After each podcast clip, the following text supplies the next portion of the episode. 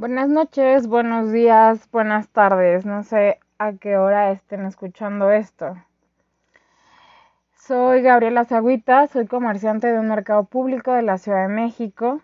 Soy mujer y al parecer soy una estudiante eterna. Quiero platicarles un poco de lo que pasó el día martes 2 de agosto, que fuimos invitadas a escuchar una conferencia sobre la trata de personas. Voy a dar una definición muy general que dice más o menos así. La trata de personas es un problema mundial y uno de los delitos más vergonzosos que existen, ya que priva de su dignidad a millones de personas en todo el mundo. Los tratantes engañan a mujeres, hombres y niños de todos los rincones del planeta y los someten diariamente a situaciones de explotación. Si bien la forma más conocida de trata de personas es la explotación sexual, cientos de miles de víctimas también son objetos de tratas con fines de trabajo forzoso, servidumbre doméstica,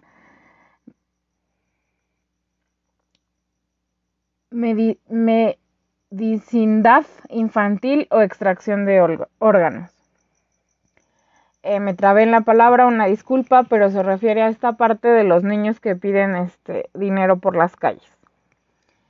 La verdad no es un tema que yo trate.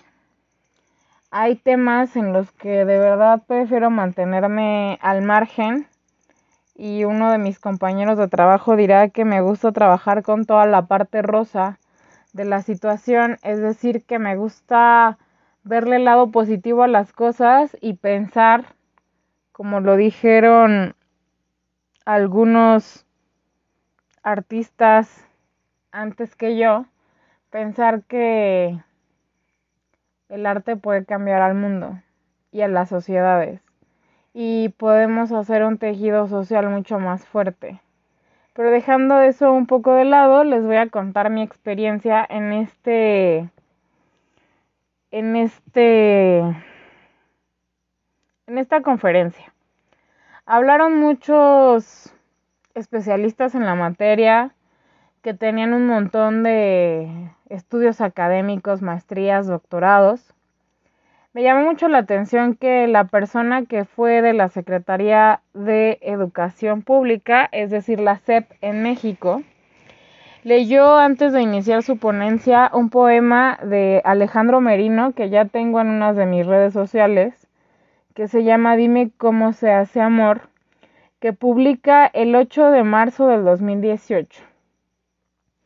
Son temas bien complicados y son temas muy escabrosos y son temas que te apachurran el corazón hasta más no poder.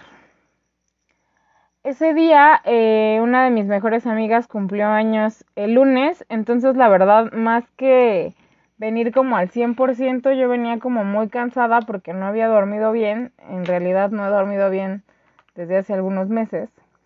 Entonces estaba muy cansada y, fui porque me interesaba el tema y porque había sido una invitación de una de mis grandes amigas que tengo ahora en los últimos años. Eh, hablaron todos los académicos y después pasó el tema de las víctimas. Hablaron dos personas que siguen buscando a sus familiares. Una de ellas tiene siete años buscando a su mamá. Salió a buscar trabajo y nunca regresó. No hay una línea de investigación porque al parecer, como lo dijo ella en el podio, se la tragó la tierra. Salió una mamá que ese caso se hizo viral hace algunos años que ella trabajaba en una óptica, que un señor este, le pide que le haga un examen de la vista, la ataca y se lleva la bebé de 11 meses. Y habla una de las víctimas. Su mamá muere cuando ella tiene 13 años, su padrastro se muda a Puebla con una de sus hermanas y a ella la dejan con su hermanastra mayor que ella y la prostituye desde los 13 años diciéndole que nadie la va a buscar. eso me partió por completo el corazón porque entonces esta chica, que la verdad no podría decir cuántos años tiene, esta chica dice que estaba muy orgullosa de las personas que estaban ahí buscando a sus familiares porque a ella no la buscaron. Se me partió por completo el alma. Empezaron a dar datos duros, empezaron a hablar de qué era lo que pasaba con estos niños que terminaban en este tipo de espacios. Empezaron a hablar términos que la verdad me hubiera gustado nunca en mi vida conocer ni saber. Y al final de todo yo voy a sacar una conclusión que tal vez esté bien o que tal vez esté mal, no sé. Llegué al espacio donde trabajo, como les digo desde un principio, yo trabajo en un mercado público tengo un equipo de trabajo y mi compañero de mi equipo de trabajo tiene una niña, eh, tiene hijos, independientemente de si sea niña o niño. De verdad llegué y con el corazón en la mano le dije lo que sentía en ese momento. Le dije que tenía que acercarse mucho más a ellos, que yo sé que es un papá presente pero que tenía que acercarse mucho más y que tenía que decirles de todas estas atrocidades que hay en el mundo. Que tal vez yo crecí en los 2000. Yo me iba de antro a los 14, tal vez eso no lo tendría que decir, pero era una realidad. Tampoco salía cada ocho días, pero pues sí salíamos de antro, de fiesta, etcétera. Eh, algo que tengo bien claro es que mi círculo de amigas muy cercanas siempre fueron eso, amigas muy cercanas en las que yo podía confiar por completo y en las que muchas de esas veces me cuidaron las borracheras que me aventaba. Hoy en día no es así. Hoy en día tienes que tener cuidado con las personas que hablas por internet Hoy en día tienes que tener cuidado con las personas que se dicen que son tus amigas. Hoy en día tienes que tener cuidado de muchas cosas. Y vamos, tengo 32. No tengo novio. Entonces, hace algunos meses alguien me recomendó bajar las aplicaciones que todos ya conocemos, no necesito por qué decir sus nombres. Y en un inicio dije, ah, pues parece divertido, ¿no? Vamos a ver si hacemos match. Cada que hago match, cada que hablo con alguno de estos individuos que están a través de esta pantalla y que platicamos básicamente de tonterías, de qué trabajas, este, a qué te dedicas, por dónde vives, vamos a tomarnos un café ya cuando llegamos a la parte específica de vamos a tomarnos un café, a mí me tiemblan las piernas. Porque no quiero ser una más de esas estadísticas. Porque al final del día no puedo parar de recordar que en mi familia hay una persona desaparecida y que ya tiene casi cinco años, un poquito más, un poquito menos. Es tristísimo tener que pensar en mis sobrinas que son bebés ahora. Me da un terror terrible. Mi sobrina que ya tiene 13. Que va a empezar a tener todas estas primeras veces que todas tuvimos.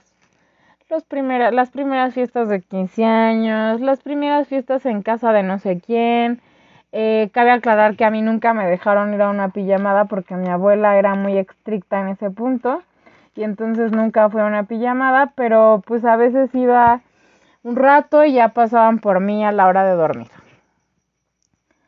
Em, me da terror, me da terror que les pueda pasar algo, me da terror en este país en el que vivimos, que según el poema que les estoy mencionando, Dime cómo se hace amor.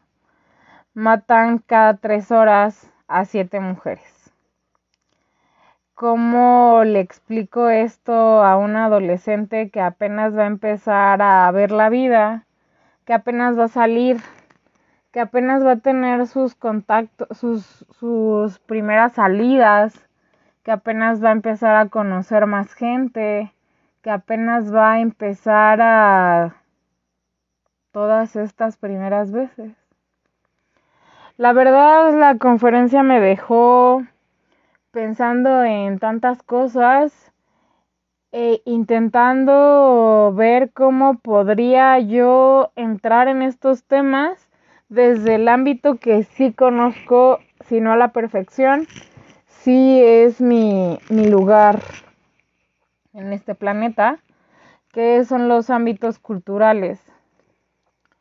Yo espero eh, en próximos días poder bajar todo esto que tengo en la cabeza hacia un taller, un algo donde pueda hablar con los niños que están cercanos a mí, con las niñas que no son familiares míos, pero que quiero con todo mi corazón, con toda esta parte que eh, que sepan que si bien sigo teniendo la creencia que somos más los buenos, hay muchas personas que siempre van a tener un doble discurso, una doble moral, una doble de todo. Entonces, bajo esa idea muy particular y muy mía, quiero empezar a trabajar esos temas desde donde a mí me toca, desde la parte eh, cultural, sin dejar de lado todo lo demás, sin dejar de enseñarles que hay de derechos humanos, sin dejar de enseñarles que tal vez todavía existe algo de justicia en este país enseñarlas a tal vez defenderse, a gritar, a... Es muy triste, mi generación no lo hizo, nosotros no cargábamos con un spray de pimienta, nosotros no, no mandábamos nuestra ubicación en tiempo real porque los celulares no eran tan avanzados como ahora. Y entonces me pongo un poco en el lugar de mi mamá cuando yo a veces no contesto, me quedo sin pila o estoy tan metida en reírme cuando veo a mis amigos o estoy tan metida en los temas cuando voy a una reunión de trabajo que a veces pues básicamente se me hace como súper fácil desviar la llamada y después te marco y después se me olvida porque cabe aclarar que tengo pésima memoria. Entonces yo nada más con este inicio, porque probablemente eh, vaya a haber una segunda parte ya un poco más informada, ya un poco menos con el sentimiento afro de piel. Em, cuidémonos entre todas, todos y todes. Cuidémonos y si ves algo raro, si ves a alguien en una situación complicada, te va a dar miedo, no te voy a decir que no, pero métete. Em, y así es esto. Buenas noches y muchas gracias.